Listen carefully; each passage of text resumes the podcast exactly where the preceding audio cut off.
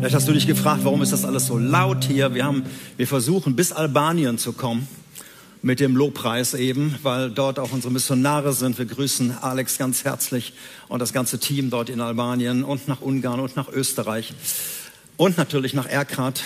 Und wir versuchen auch, euch hier zu erreichen. Ihr Lieben, wir sind beim Abschluss einer kleinen äh, November-Predigtserie, die sich fast äh, spontan ergeben hat. Und äh, zur Zusammenfassung nochmal zu sagen, wenn du Jesus in deinem Leben hast, dann hast du ein festes Fundament, ein Solid Ground. Darüber hat Tim gepredigt. Und dann musst du, egal wie die Lebensumstände sind in deinem Leben oder um dich herum in unserem Volk, in dieser Welt, dann musst du dich nicht fürchten. Das war die erste Reihe oder die erste Predigt 4 Nord weil Gott es seinen Kindern so gesagt hat. Und du darfst immer mit allen Lebenssituationen mit ihm reden. Just pray. Und ich möchte das heute ein bisschen zusammenfassen. Fragst dich ja, was, was kommt denn jetzt noch da rein an Neuem? Jetzt kommt gar nichts mehr Neues, sondern jetzt kommt einfach nur noch, jetzt mach es. Just do it. Und ich weiß, vielleicht kennst du diesen Slogan. Es ist eine namhafte Sportfirma, deren Name ich hier nicht erwähnen möchte. Ich habe mir auch extra eine, ein Cappy gekauft mit diesem Just Do It drauf und habe dann vorm Spiegel gestanden und gesagt, nee, in deinem Alter solltest du das sein lassen mit dem Cappy. Also von daher habe ich das nur auf der Folie und das passt noch mal, das fasst noch mal alles zusammen, was wir an bekannten Dingen in Erinnerung gerufen haben, von dem Fundament von dem uns nicht fürchten müssen, von dem Möglichkeiten Tag und Nacht mit Gott reden zu dürfen. Und dann, dann mach es auch.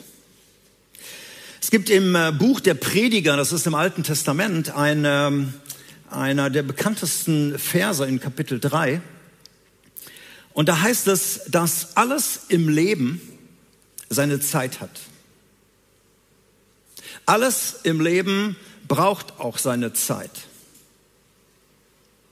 Und wenn alles im Leben auch seine Zeit bekommt, verläuft unser Leben rund. Da heißt es zum Beispiel, zwischen geboren und sterben, dazwischen liegt unser Leben. Vom Anfang bis zum Ende. Und dann heißt es, alles hat seine Zeit. Aufstehen, aber auch wieder hinlegen. Weinen, aber auch lachen. Klagen, aber auch tanzen. Umarmen und loslassen. Das muss ich erklären, das hat man früher so gemacht. Ähm, wenn man sich begrüßt hat eben, dann hat man sich so in den Arm genommen oder man hat die Hand geschüttelt, also es gab Körperkontakt. Es war so früher, vielleicht erinnert sich der eine oder andere noch dran. Auch das hat seine Zeit und äh, hoffentlich kommt es auch wieder. Schweigen hat seine Zeit, aber auch Reden hat seine Zeit. Warten hat seine Zeit und Handeln hat seine Zeit. Tun und auch mal nichts tun. Und wenn unser Leben in diesem Rhythmus verläuft, das eine und das andere immer wieder vorkommt, in einem guten Miteinander steht, dann läuft vieles im Leben rund. Ich würde fast sagen, dann läuft das Leben rund. Nicht immer leicht, aber es läuft rund. Wenn wir eins davon außen, äh, außen vor lassen, wenn wir nur noch klagen und wenn wir nur noch stöhnen und wenn wir nur noch schweigen, wenn wir etwas nur noch tun, dann fehlt etwas. Wenn wir nur noch arbeiten, das klassische Beispiel vom Workaholic, dann wird irgendwann eine Ruhephase kommen müssen und die wird länger sein, als man will. Das ist das Burnout, weil man einfach ausgebrannt ist. Das Gleiche gilt auch für Warten und Handeln. Generell gilt, und das ist ein wichtiger Satz, wenn du vieles vergisst in der Predigt, den Satz solltest du dir merken, auf Gott warten ist nie vertane Zeit. Auf Gott warten ist nie vertane Zeit. Das bedeutet eben nicht, dass man einfach die Hände in den Schoß legt und Däumchen dreht und äh, einfach auf dem Sofa sitzt, abwarten und Tee trinken und dabei Netflix gucken, bis Gott mal wieder was zu sagen hat, sondern warten auf Gott, dieses aktive Warten ist ein Zeichen unserer Abhängigkeit. Das, was Jesus gesagt hat, Freunde, ohne mich könnt ihr nichts tun, das wollen wir. Wir wollen wissen, was Gott sagen möchte. Wir wollen wissen, was Gott in meinem Leben, im Leben von Gemeinde tun will. Deshalb warten auf Gott ist ein Zeichen von Abhängigkeit, bewusstes Innehalten von falscher Aktivität. Meines Erachtens gibt es zu viele hyperaktive Christen, die ständig nur etwas tun oder etwas im Laufen halten, sondern es bedeutet stille werden vor Gott und sagen, Gott, was ist dran? Was möchtest du? Was liegt auf deinem Herzen? Noch einmal, das Ganze hat nichts mit Passivität zu tun, sondern ist wirklich ein wachsames Abwarten und Hören. Das, was wir auch in der vergangenen Woche äh, getan haben, immer wieder zur Ruhe zu kommen, Zeiten zum Gebet zu nehmen, morgens, mittags und abends drei Einheiten zusammenzukommen, zu beten, um wirklich zu warten, Gott, was willst du tun? Ich liebe einen Vers aus dem Alten Testament in Habakkuk 2, Vers 1. Da heißt es, ich will meinen Posten auf dem Wachturm einnehmen und Ausschau halten. Dort will ich abwarten, was der Herr mir sagt und wie er auf meine Klage antwortet. Oder wie er auf meine Frage antwortet, wie er auf mein Anliegen antwortet, wie er auf meine Not antwortet, wie er auf Corona antwortet. Ein Wachposten, ein Turm und dann warten auf Gott. Das ist uns sehr bekannt, auch wenn wir es nicht immer tun, aber das auf jeden Fall ist uns bekannt. Aber ich möchte dir heute etwas sagen, während du wartest, vielleicht in deinem Leben, wie es konkret weitergeht. Vielleicht stehst du an irgendeiner Kreuzung und sagst, ich muss warten, bis Gott sagt, links oder rechts, grün oder fahr vorwärts oder fahr zurück. Was du in dieser Zeit tun kannst, während du wartest. Ein zweiten Satz, den du nicht vergessen solltest durch die Predigt. Wenn du nicht weißt, was Gott im Augenblick von dir will, dann tu das, was du von ihm weißt, was er will. Wenn du nicht weißt, was im Augenblick der Wille Gottes für dein Leben ist, dann tu den dir bekannten Willen Gottes. Da machst du nichts Falsches dran. Ich erlebe zu viele Christen, die einfach in diesem Warten in eine Art von Passivität reingekommen sind und einfach sagen, ja, ich muss warten, ich muss still sein und nochmal, alles hat seine Zeit. Aber was kann ich tun, während ich auf den Willen Gottes warte, wie er aktuell ist? Meine Predigt Just Do It bezieht sich darauf, eben den Willen Gottes zu tun, von dem wir alle wissen, was Gott uns schon offenbart hat. Gott hat in seinem Wort eine Menge gesagt, was er will, was auf seinem Herzen ist. Manchmal war es nur für eine bestimmte Zeit, manchmal war es nur für bestimmte Leute, manchmal war es nur für ein bestimmtes Volk, aber ganz oft hat Gott gesagt, das ist mein Wille und der ist ewig gültig und der gilt bis heute, auch 2020, für die Treffpunkt Leben Gemeinde. Für dich, der du hier im Raum sitzt, für dich, der du an den Kameras bist. Und das sage ich auch für uns als Gemeinde. Während wir darauf warten, was Gott uns 2021 vor die Füße legt, was Gott im nächsten Jahr von uns will, obwohl wir das Jahr gar nicht überblicken können, auf welcher Welle des Heiligen Geistes wir surfen sollen, Darum ging es in der letzten Woche. Während wir darauf warten, sollen wir um Himmels willen den bekannten Willen Gottes weiter umsetzen. Das ist kein Entweder-Oder, sondern das gehört einfach dazu. Da ich die meisten von euch irgendwie innerlich nicken sehe und sage, ja, das weiß ich, fahre ich jetzt fort. Was ist denn der Wille Gottes, der dir gilt und mir gilt? Ohne dass wir darum bitten müssen, Gott, ist das auch dein Wille für mich? Was ist für Gott, für Gott ganz, ganz wesentlich? Was liegt auf seinem Herzen? Ein paar Erinnerungen heute Morgen. 1. Thessalonicher 5, die Verse 16 bis 18. Hör mal, was Gott will. Seid immer fröhlich. Hört nicht auf zu beten. Was immer auch geschieht, seid dankbar. Denn das ist der Wille Gottes für euch, die ihr Christus Jesus gehört. Das ist so ein Vers, wo du nicht Gott bitten musst, gilt das auch für mich? Soll ich auch fröhlich sein? Nein, wir Christen sind generell fröhliche Leute, wir zeigen es oft nicht so. Wir sprechen so von einer inneren, tiefen Fröhlichkeit, aber manchmal kann man das auch mal zeigen, ein bisschen nach außen. Der Text gibt beides her, dass alle drei Dinge Gottes Wille sind. Seid immer fröhlich, betet ohne Unterlass und seid dankbar in allen Dingen. Ich möchte nur den letzten Vers noch einmal betonen, weil ich glaube, dass Gott will, dass neben fröhlichen Kindern und Kindern, die möglichst viel mit ihm reden, immer wieder zu ihm kommen und sagen, Papa, hey, es ist gut, dich zu kennen, es ist gut, an dich zu glauben, es ist gut und übrigens, ich brauche mal wieder was dass er auch dankbare Kinder haben will.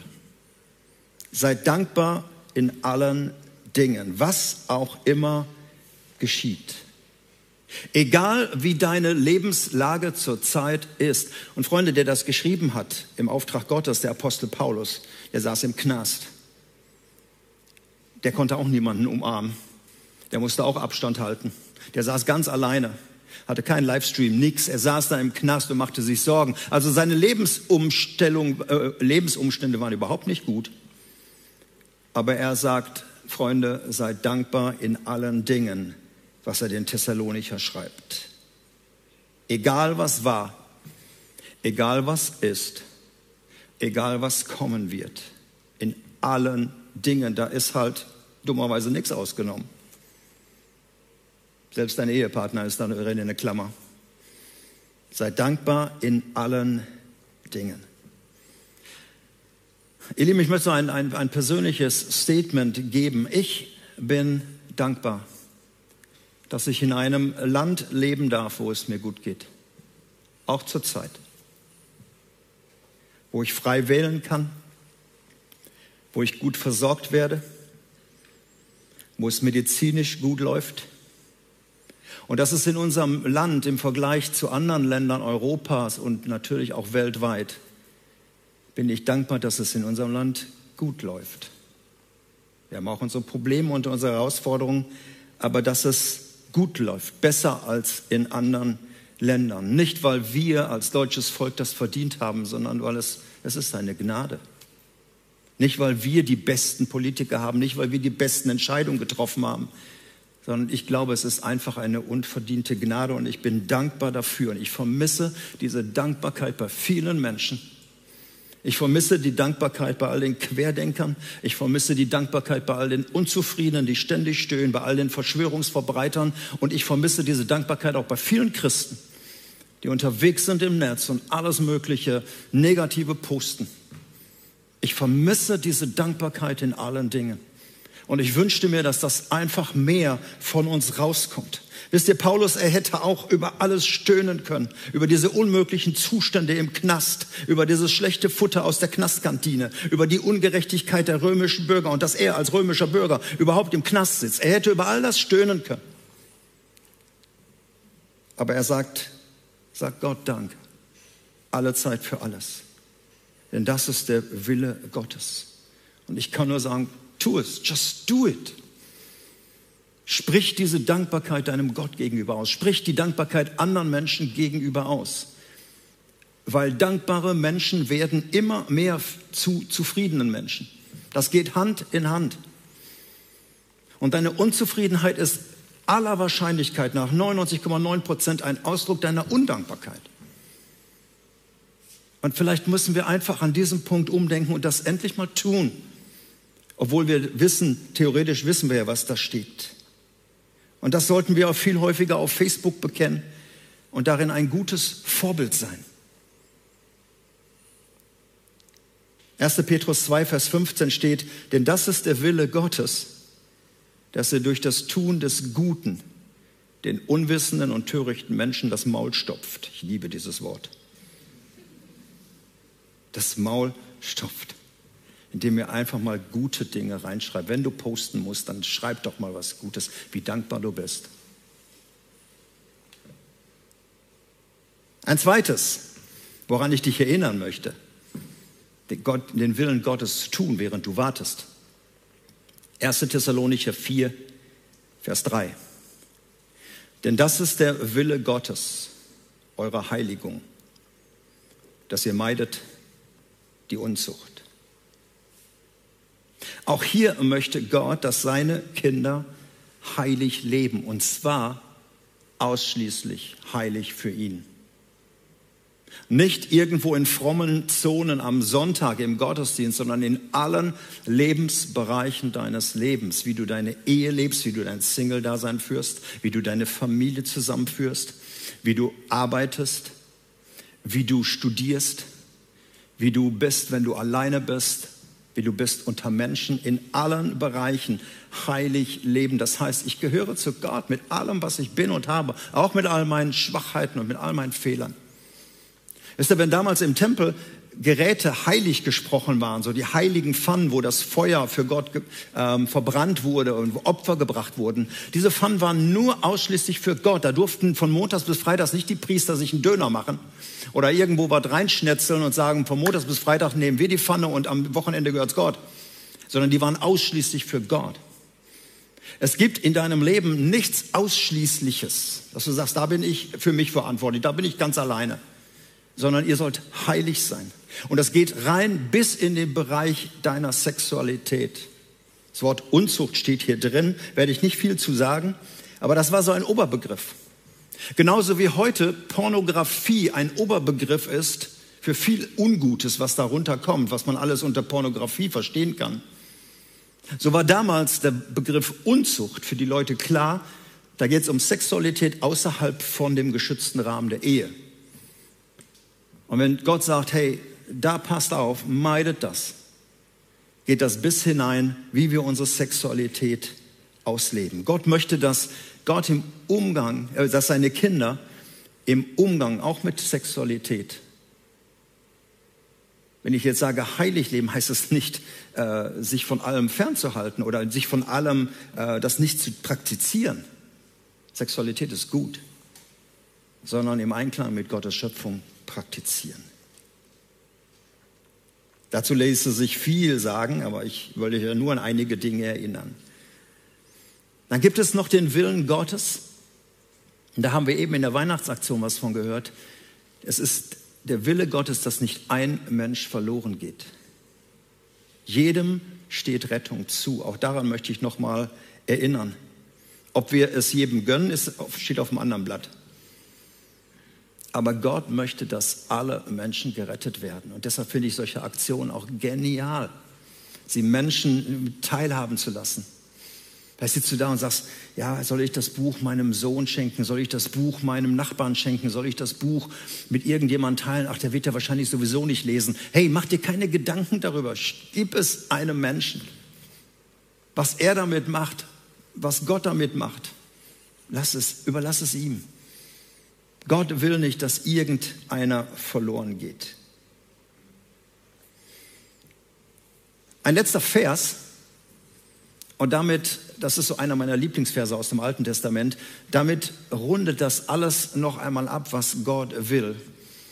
Und was wir jetzt, wenn wir in Dezember reingehen, in die Adventszeit, praktizieren können. Das ist ein Vers aus Micha 6, Vers 8. Das ist aus den Propheten. Und äh, das war eine Zeit, wo das Volk Israel vor Gott stand und immer wieder gefragt hat, Gott, was willst du? Was ist dein Wille? Was sollen wir tun? Schaut mal, was die für Fragen hatten. Micha 6, die Verse 6 bis 7. Wie kann ich wieder mit Gott ins Reine kommen? Wie kann ich mich vor dem erhabenen Gott wieder beugen? Sollte ich ihm ein Brandopfer von einjährigen Kälbern darbringen? Oder hat der Herr eher gefallen, wenn ich ihm tausend Widder opfere? Oder unermessliche Ströme von Öl?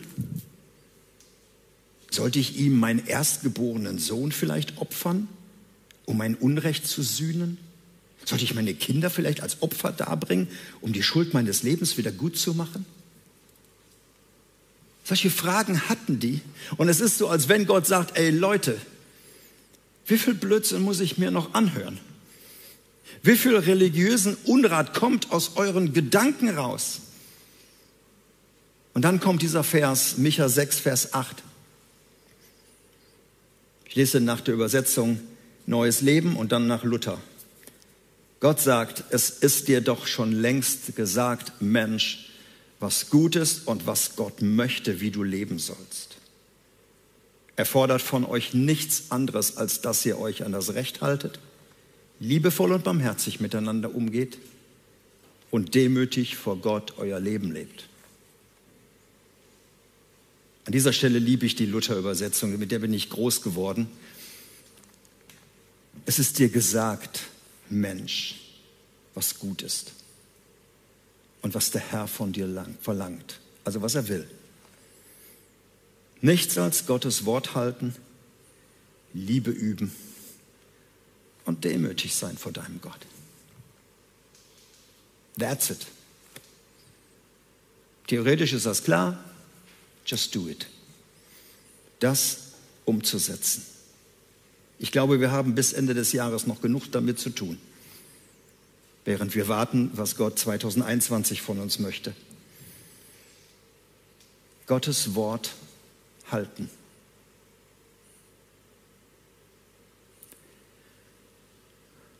Dazu musst du die Bibel lesen, damit du weißt, was du halten sollst.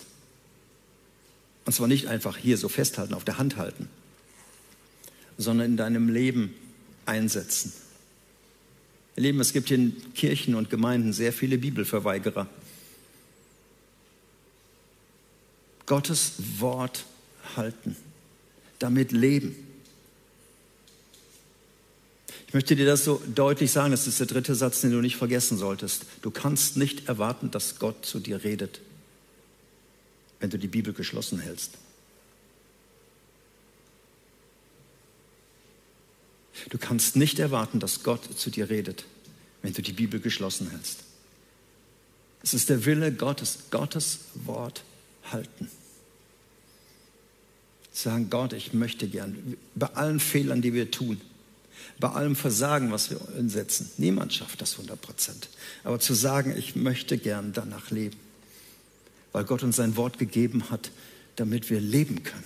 Nicht, um uns am Leben zu hindern, sondern damit unser Leben gelingt. Gottes Wort halten. Das zweite, Liebe üben.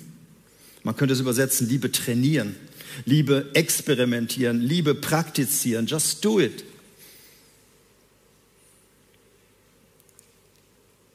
Darf ich dich daran erinnern, dass Liebe keine Gabe des Heiligen Geistes ist? Also du sagst, nein, die Gabe habe ich nicht. Sondern Liebe ist eine Frucht des Heiligen Geistes. Und ob diese Frucht in deinem Leben wächst, ob sie sich verwurzelt und ob sie blüht, das liegt an dir. Und da hast du eine Menge zu üben. Und ich rate dir, fang immer bei deinem Nächsten an. Also ich liebe diese ganze Welt und ich liebe Afrika und ich liebe äh, was auch immer. Das ist leicht gesagt, aber dein Nächster, der vor deiner Tür ist, dein Partner, deine Kids, dein Nachbar, dein Kollege, dein Chef, dein Arbeitskollege, selbst deine Feinde darfst du lieben. Dein Pastor habe ich vergessen. Immer deinen Nächsten, der da ist. Liebe üben. Ich finde das, das ist toll, dass Gott sagt, es ist nicht statisch, sondern das darfst du üben. Und sagst, da klappt das noch nicht so gut. Und wenn du wirklich sagst, da bin ich noch nicht gut drin, üb weiter. Do it. Menschen die Liebe Gottes zu zeigen. Wisst ihr, Jesus hat einfach seinen Jungs gesagt, obwohl die ja so unterschiedlich alle waren und die fanden sich alle überhaupt nicht gut, liebt einander so, wie ich euch geliebt habe. Das ist, und das mussten sie auch üben.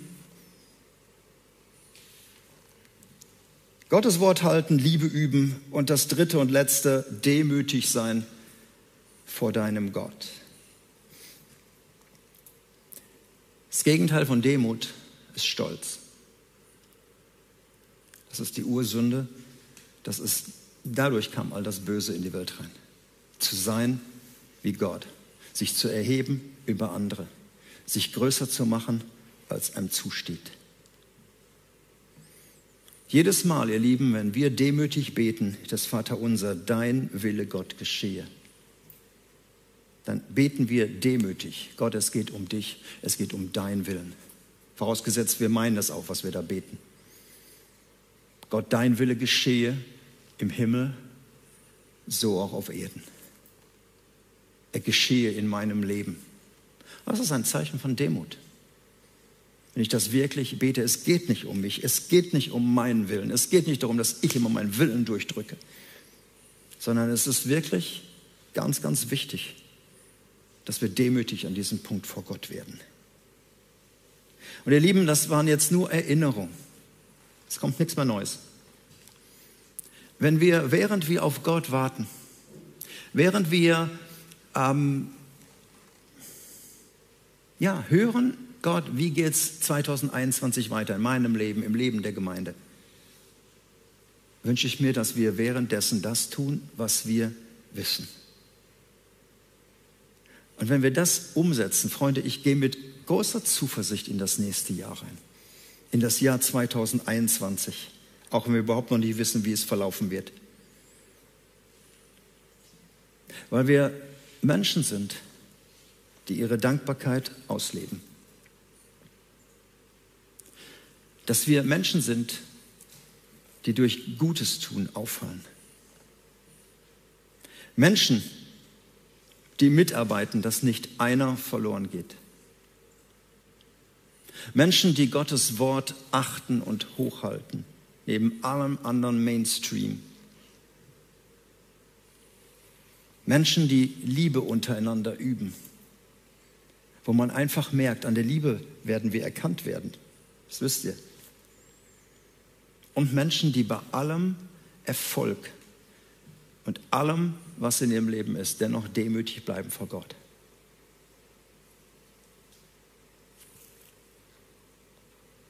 Wenn auch nur ein Punkt heute Morgen dabei war, der dich angesprochen hat. Just do it. Tu es. Nimm dir eine Woche vor. Sagen, ich möchte wieder mehr Bibel lesen, denn ich muss ja wissen, was ich zu halten habe.